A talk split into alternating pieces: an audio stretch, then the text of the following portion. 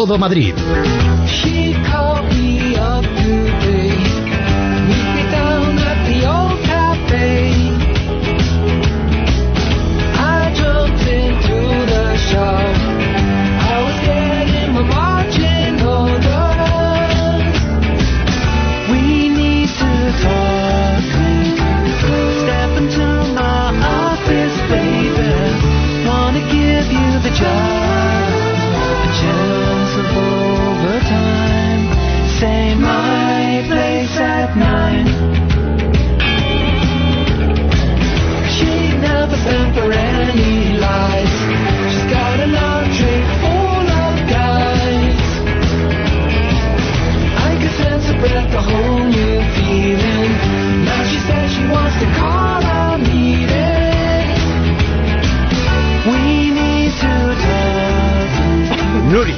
Nuria, Yellow Nuria. ¿Eh?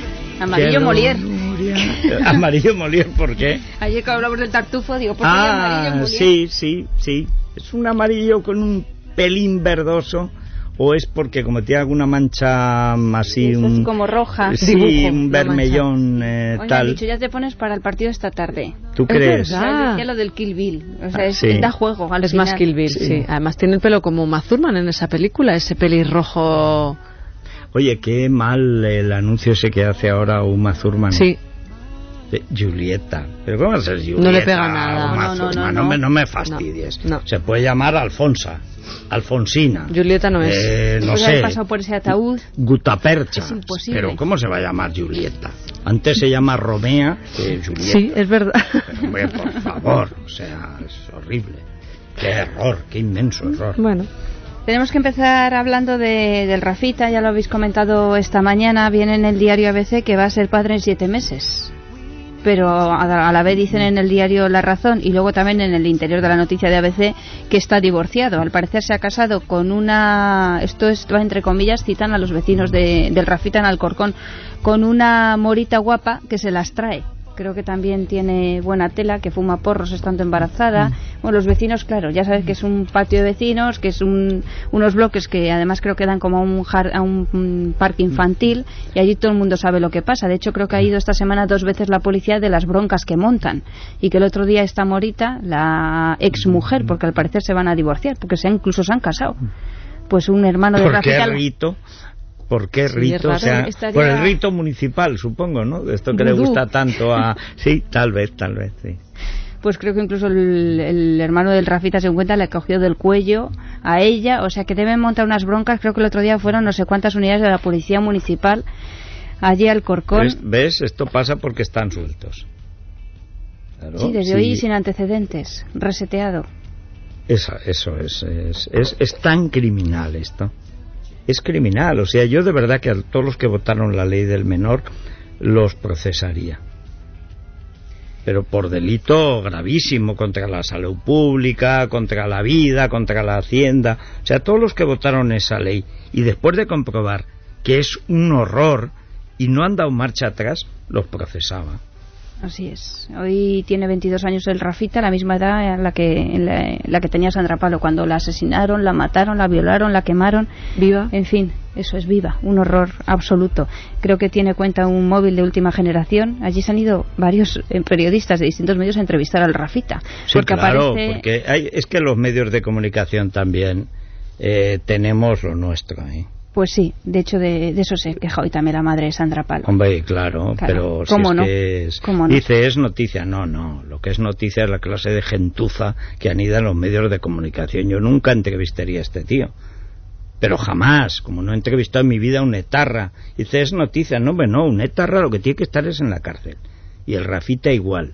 Yo no tengo que saber lo que piensa el Rafita de nada. Yo lo único que quiero es saber que no es un peligro para los demás. Nada más. O sea, lo demás ya es morbo y publicidad del crimen. Hoy aparece en la prensa eh, sentado en un banco en un parque infantil al lado de su casa sin camiseta, desnudo por Bien, arriba. no, bien, vale. A Esa- ver si le dan un anuncio. Bueno, pues también en, más o menos en esta clave sí que tenemos una buena noticia respecto a la familia Menio. Yo creo que ya hemos hablado aquí en otra ocasión, brevemente contaros, que es esta familia eh, jubilada que está acampada desde hace más de un año frente al Ministerio de Justicia pidiendo en realidad justicia, porque les piden 400.000 euros de costes de los distintos eh, juicios a los que han recurrido eh, porque su hijo se quedó en coma tras someterse hace ya 20 años a una operación de cirugía estética de la nariz Sí. y salió de esa operación en coma. Ellos decían que eso había sido una negligencia médica y, y los juicios uno tras otro, uno tras otro, incluso han llegado al Supremo, le- al Constitucional les dijeron que no, pero ahora el Supremo sí que va a revisar el caso porque al parecer ha, ha- ha aparecido un nuevo testigo, un médico que estaba en ese momento en el quirófano y que dice que en realidad se le- sí que se desentubó el, por, por, por accidente, que no fue, entonces le sobrevino un vómito y de ahí ya se quedó en coma. La cosa era si, si se le quitó mal ese tubo, ¿qué es lo que pasó con ese tubo? Pues al parecer alguien le dio un, dar un golpe al tubo, salió de la boca y, No, al y a veces que ya- son accidentes que se producen. Si el problema es que se niegue eso De y a la familia se la haya machacado. como- machacado que es que todavía está esperando un abogado de oficio que le defiende eh, una asociación que se llama Justicia Responsable e Independiente porque no le han puesto un abogado de oficio a esta familia de jubilados Pues mira, casi que mejor que sea una asociación de gente voluntaria, porque vete tú a saber. Lo mismo le llega a uno de, de estos de jueces para la democracia y los meten a la cárcel, o sea que no, no. Un camaño. Les llega a camaño y lo mismo los, los mandan a Marruecos o a la cárcel o algo. Bueno, por delante han tenido que pasar Camaño, porque llevan allí acampados un, un año, más de Irá año. por otro sitio, no querrá molestarse con esa vista. Camaño es muy fino. Ya nos contaron que salían registrados en las cámaras de seguridad del Ministerio y todo. Claro. O sea que... Pero bueno, a ver si el Supremo revisa el caso de este joven en coma y tenemos alguna buena noticia para esta familia. Pues a ver, Y antes de ir con el innombrable, a partir de lunes hay huelga en el Metro de Madrid porque la Comunidad de Madrid rebajó el sueldo también a los empleados de empresas públicas, no solamente a los funcionarios, y los del Metro están en contra. El lunes, que es 28, se va a hacer una huelga con el 50% de servicios mínimos que esta mañana en la megafonía del Metro ya se estaba anunciando así, pero han, han amenazado los sindicatos con que el martes y el miércoles nada de servicios mínimos, algo que es ilegal. Ah, muy bien, pues que los echen. No, si no cumplen los servicios mínimos, que los echen. O sea, tienen la suerte de, trabajar en una empresa pública que además es la única comunidad autónoma que no está en quiebra en España. La única que permite asegurarlo. Y le bajan un poquito el sueldo con 5 millones de parados y montan el pollo. Pues lo que hizo Reagan con los controladores. A la calle todo. Dice, no va usted a echar a los controladores aéreos. Dice, ¿cómo? Los eché ayer por la noche. Oye, a la semana nunca más ha habido huelga de controladores. ¿Pero qué se han creído estos tíos? Estos son los sindicatos, para esto sirven los sindicatos. Cosa que un trabajador normal diría, mira, el 1, el 2 eh, por ciento me da igual. Pero llega un sindicato que tiene que justificar que no hace nada y entonces monta el gran pollo contra los ciudadanos. Pues a la calle, Vamos a escuchar ayer a Esperanza Aguirre en la Asamblea de Madrid refiriéndose a este asunto. Yo no cuestiono en absoluto ni a los sindicatos ni el papel que representan. Ahora, sí es cierto que creo que en un momento en el que España tiene 4,6 millones de parados y el Gobierno de la Nación ha impuesto un recorte a todos los empleados públicos, es lógico que no solo tengan que tener el recorte los policías o los guardias civiles o los funcionarios, sino que tengamos que tenerlo todos aquellos que tenemos un, un reconocimiento de empleo fijo. pues es que tiene razón. Vamos, es que yo creo que cualquier persona normal lo entiende. Un sindicalista no, primero no es un trabajador normal porque no trabaja y luego porque está para esto, para enredar, para malmeter, para conseguir que lleguen las izquierdas al poder y luego nos dejen en quiebra, porque al final para eso sirven los sindicatos. Ahora estoy muy preocupado por el sindicato de la ceja. Sí, la Unión de Actores. Ahora resulta que no quieren que le llamen los de la ceja después de haber ¿Qué hecho fue? la propaganda. Claro que sois los de la ceja. Hombre, desde el co- 11 de marzo, Pero, allí está. hombre, vamos, dice, no, no, nos interesa la cultura. Un acto histriónico. Histriónico, bueno, pues ese acto histriónico os, tenía, os tiene que costar caro, claro. Hacer el payaso es muy caro. Es que el dinero es el dinero. Claro. Sí, ahora ya piensan que a lo mejor no gana. Y entonces ya no hay que hacer la ceja. Ahora van a hacerle el rendezvous. a Mariano Rajoy, que ya vi el otro día que le gustaba. Le rodean eh, media docena. Sí, ya le gustan. Ay, ya que son tontos, ¿eh? de verdad. Ayer los sindicatos y los empleados del metro se fueron a la Asamblea de Madrid a protestar. Según el país había 3.000 personas, según ABC 500. Hay una, una Sí, pequeña sí. diferencia. Es- 200 escasos. Porque es que en Madrid no sé por qué se multiplica todo de una manera. Se montó un buen pollo porque intentaron entrar a la Asamblea de Madrid sin permiso, tuvo que ir la policía. Así que lo que nos espera la próxima semana puede ser de órdago. Bien, bien, bien. Vamos con el innombrable. ¡Y que sea alcalde! ¡Que todos somos contingentes! ¡Pero no eres necesario! ¡Viva el señor alcalde! Numeral, numeral, viva la numeración. ¿Quién ha visto matrimonio sin correr amonestación? Ah, numeral, numeral, viva la numeración. ¿Quién ha visto matrimonio sin correr amonestación? Pavo real, uh,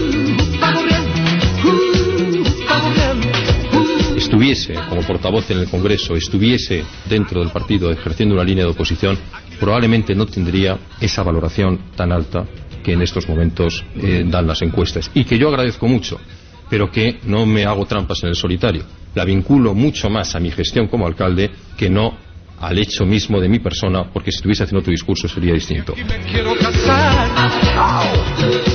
Bueno, pues hoy leemos en el diario El País que la justicia tumba el mini Vaticano, que es el mini Vaticano. pues donde la iglesia de San Francisco el Grande, eh, el Ayuntamiento de Madrid quería llegar a un acuerdo con Rocco Varela para eh, intercambiar unos terrenos y construir allí pues más de 20.000 metros cuadrados. Quería construir la iglesia, quería hacer pues eh, una biblioteca, quería hacer oficinas, bueno, quería hacer de todo. Entonces eh, intentó cambiar otros terrenos con el ayuntamiento, pero ahora ha dicho el Tribunal Superior de Justicia de Madrid que no, que el acuerdo es ilegal, así que todo esto se paraliza.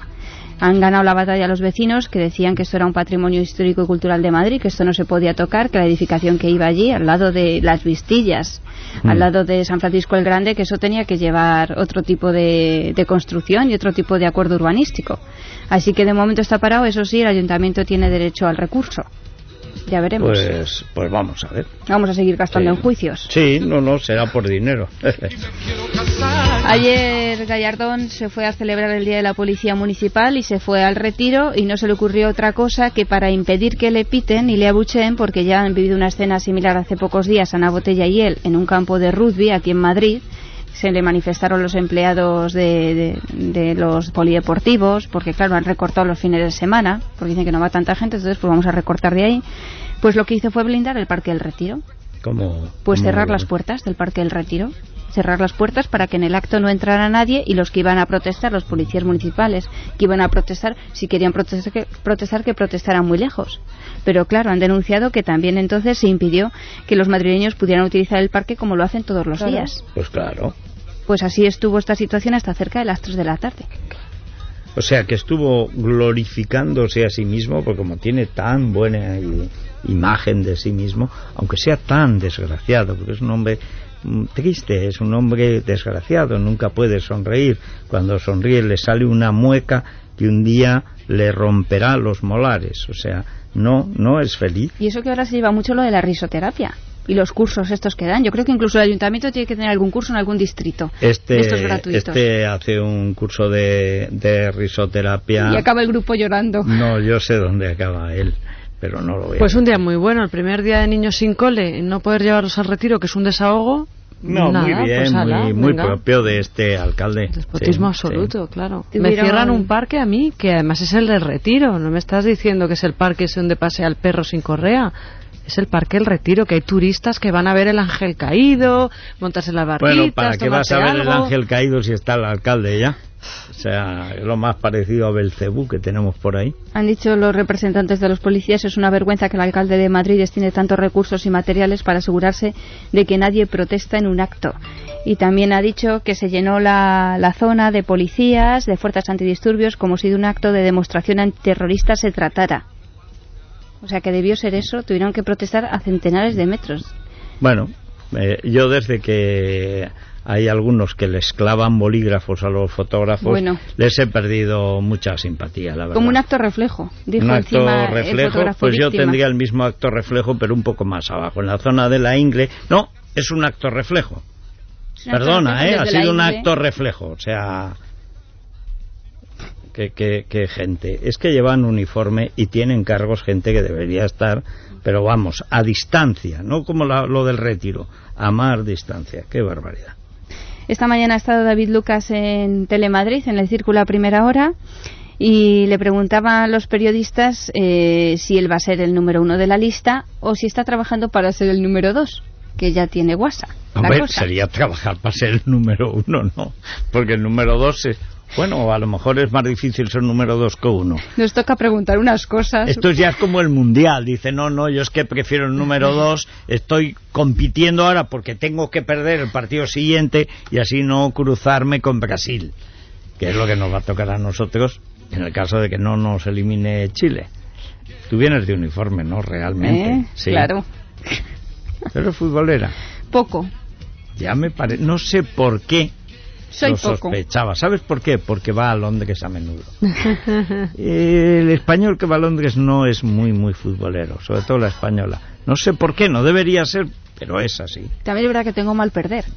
Entonces, ver un partido y que encima pierda, me cojo un mosqueo que Ya, luego me sí. dura un buen rato. Entonces ya digo, bueno, si acaso ya para cuartos o para la semifinal o así, que ya está un poco más Sí. esto, y tenga motivo yo para enfadarme. A mí eso solo me pasa con Nadal.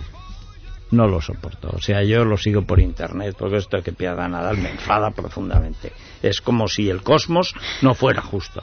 Pero con la selección española tiene una ventaja enorme. Siempre le puedes echar la culpa a alguien.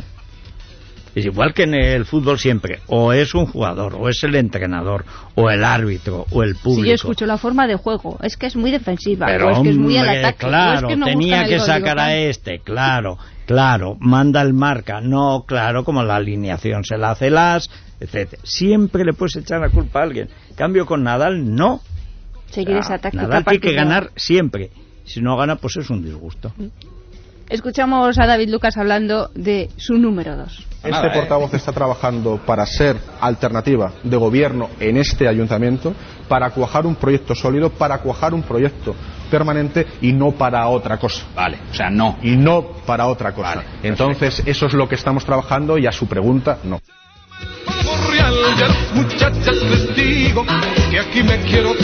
¿Qué ha prometido David Lucas si llega a ser alcalde de Madrid? Eso. Escuchad. Si yo fuera alcalde de Madrid, volvería a la Plaza de la Villa y no utilizaría ese edificio. Y si fuera costosísimo o no se pudiera recuperar, esas eh, tantas dependencias que hay por ahí que nos cuestan 58 millones de euros a todos los madrileños anualmente, es decir, una cantidad ingente de dinero, poderlos albergar todos ahí.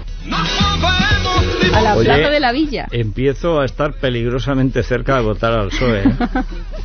Porque mira que lo hemos dicho veces, qué bien estaba Álvarez del Manzano allí, además viendo la torre de los Lujanes, que es uno de los momentos de esplendor Es español, cuando preciosa. atrapó al emperador francés y lo puso allí en la cárcel y lo veían todos los días. Mira, mira, ahí está Francisco I, muy chulo en París, pero aquí, ¿qué? Está duro el pan y esas cosas madrileñas. A ver si va a ser el PSOE que te escucha a ti y a esta sección. ¿Eso no, se te ocurre? sé, no, me harían más caso. Pero, oye, Imagínate, punto uno del programa electoral. Volver a la plaza de la villa. eh, di- no me digas más puntos, porque entonces a lo mejor... eh, ca- ¿Qué más si no digo más? eh, oye, es que realmente es un argumento. Es que eso empieza a producir en cascada un abaratamiento de todos los servicios municipales. Oye, Sí. A, lo teniendo- mejor, a lo mejor con unas clases de teatralización, foniatría, ¿tú crees que...? Sí, la gente te da muchas sorpresas. Yo creo que trabajando un poco, ¿Verdad? al final sacas cosas que no te esperabas. Mira, se está riendo Isabel como diciendo, no, no. Soy los dos, dos titiriteros. Sí, es verdad. Yo, es sin verdad, embargo, no. verdad, yo cada ¿Dónde hay que firmar? bueno, pues hablaba también David Lucas de los recortes que, que tienen que hacerse en Madrid y después además de haber escuchado en 59 segundos a Gallardón que ayer la comidilla aquí en Madrid de verdad era cómo se puede mentir tanto con lo del IVA y la deuda. Es que ya, o sea, es que es patológico esto. Sí, Vamos a sí. escuchar a David Lucas. El alcalde de Madrid hace una serie de propuestas de recortes económicos en el Ayuntamiento de Madrid que afectan a lo necesario en este ayuntamiento. Afectan a la recogida de residuos sólidos urbanos, afectan a las políticas sociales, afectan a las políticas a las mujeres maltratadas, a la infancia, al SAMUS social, es decir, todo lo que tiene que ver con servicios necesarios hacia la ciudadanía lo recortan. No recorta, si ven aquí un poquito más abajo, verán el Palacio de Cibeles como han vuelto a poner los andamios y solamente este año se gastan 65 millones de euros. Yo le dije al alcalde, deja de gastarte ese dinero y seguramente que no tendrás que recortar en lo necesario y lo imprescindible.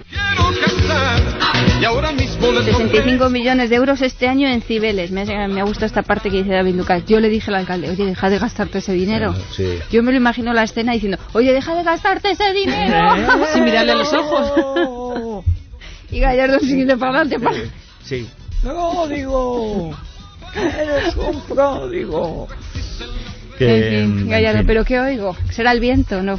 Era Sí. David Lucas, intentando, intentando. Hay que conseguir que Lucas entienda una cosa fundamental en la comunicación humana, que es la modulación. O sea, modulación. O sea, no modulación, no. Modulación. ¿Eh? Sí. El, el problema de Lucas es que alguien alguien dejó de explicarle esa Sí. lección. La humanidad en la voz. Effective Wonder. Decir No, lo que dices. Effective Wonder. No.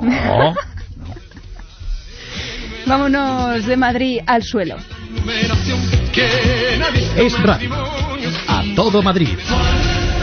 A todo Madrid presenta Madrileños por la zanja. Por la zanja.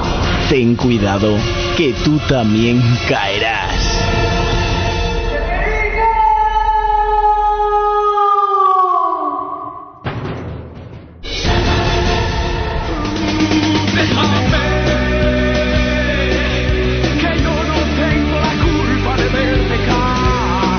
Federico es sobre señor Gallardón.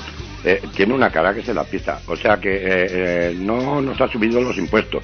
Pues yo que soy jubilado, hubiese preferido que hubiese subido los impuestos porque no hubiese pagado. Pero me ha subido el IBI en dos años seguidos 50 euros. Con lo cual, de dos años a esta parte pago 100 euros más del IBI y mi casa vale menos.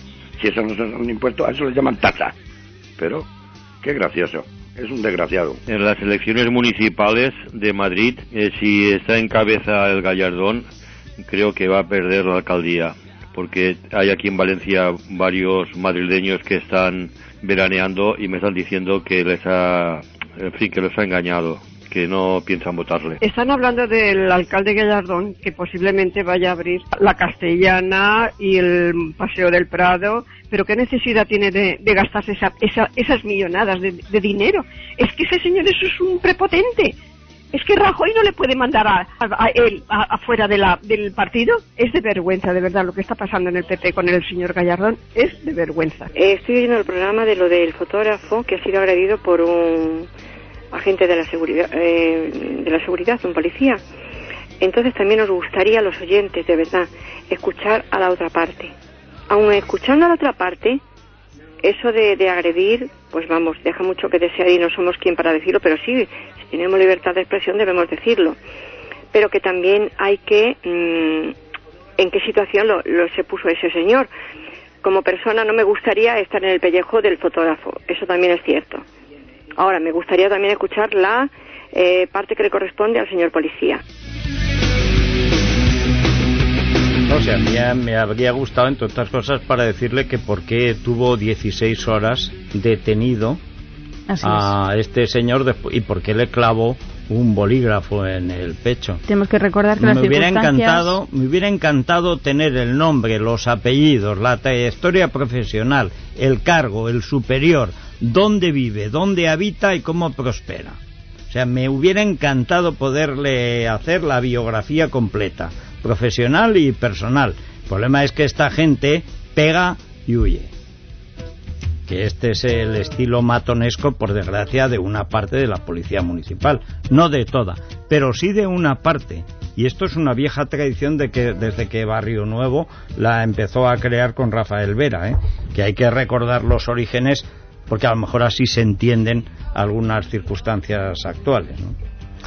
En fin, no iba a decir que lo que hay que recordar que era la luz del día y en- viendo un partido de España. Sí, o sea que es que sí. el fotógrafo tampoco es que estuviera en un sitio muy polémico en el que se estuviera sacando a alguien que estuviera No. detenido por alguna cosa ilegal. O sea que es que fue una, una respuesta. eh, en fin, el próximo día leemos correos y más cosas. Bueno, y el próximo día ya sabremos qué ha hecho España con Chile, o Chile con España. Yo espero que ganar. Eh, Y así podré ver España. los partidos ya. España, claro, sí, España. sí, sí. Hombre, Y- sí. Y por Del Bosque, porque me cae bien. A mí también, Sí. y además cuando ha estado, yo he estado además viendo un partido de fútbol con él, y le pasa como con los toreros. Tú estás con un torero viendo una faena y no dicen una palabra, no sacan un defecto. Como han estado allí y saben lo difícil que es, nunca ni aplauden, ni silban, ni tal. Del bosque viendo el partido, bien, a veces sonreía, tal, le preguntaba Tomando una nota, cosa, claro. contestaba. No, no, nada de tomar nota. Había uno al lado que tomaba, pero se acuerda, sí, es igual, si ya Sí. lleva, eh, ha jugado tanto tiempo, etcétera. Pero es un tipo con una pasta, estuvo con el grupo Sí. Risa, que es así que es la prueba de resistencia, y estuvo simpatiquísimo. Sí, por eso cualquier O sea decisión que, que, tome en el campo yo creo que es acertada por eso, porque Y debe ser de además- los que las Y piensan. además que yo estoy contra Luis. O sea, yo estoy a favor de Del Bosque y contra Luis. O sea, en el deporte tú estás contra alguien. Y luego estás a favor de... Es como en la política. ti- Yo estoy contra Gallardón. Y luego, pues no sé. No sé a quién votaré. Ya veremos. Exactamente. Pues esto. Pues eso. Bueno, Nuria, el lunes. Hasta el lunes, Federico. Hasta el lunes. Aquí ya estaremos algunos. Gracias. Es radio. A todo Madrid.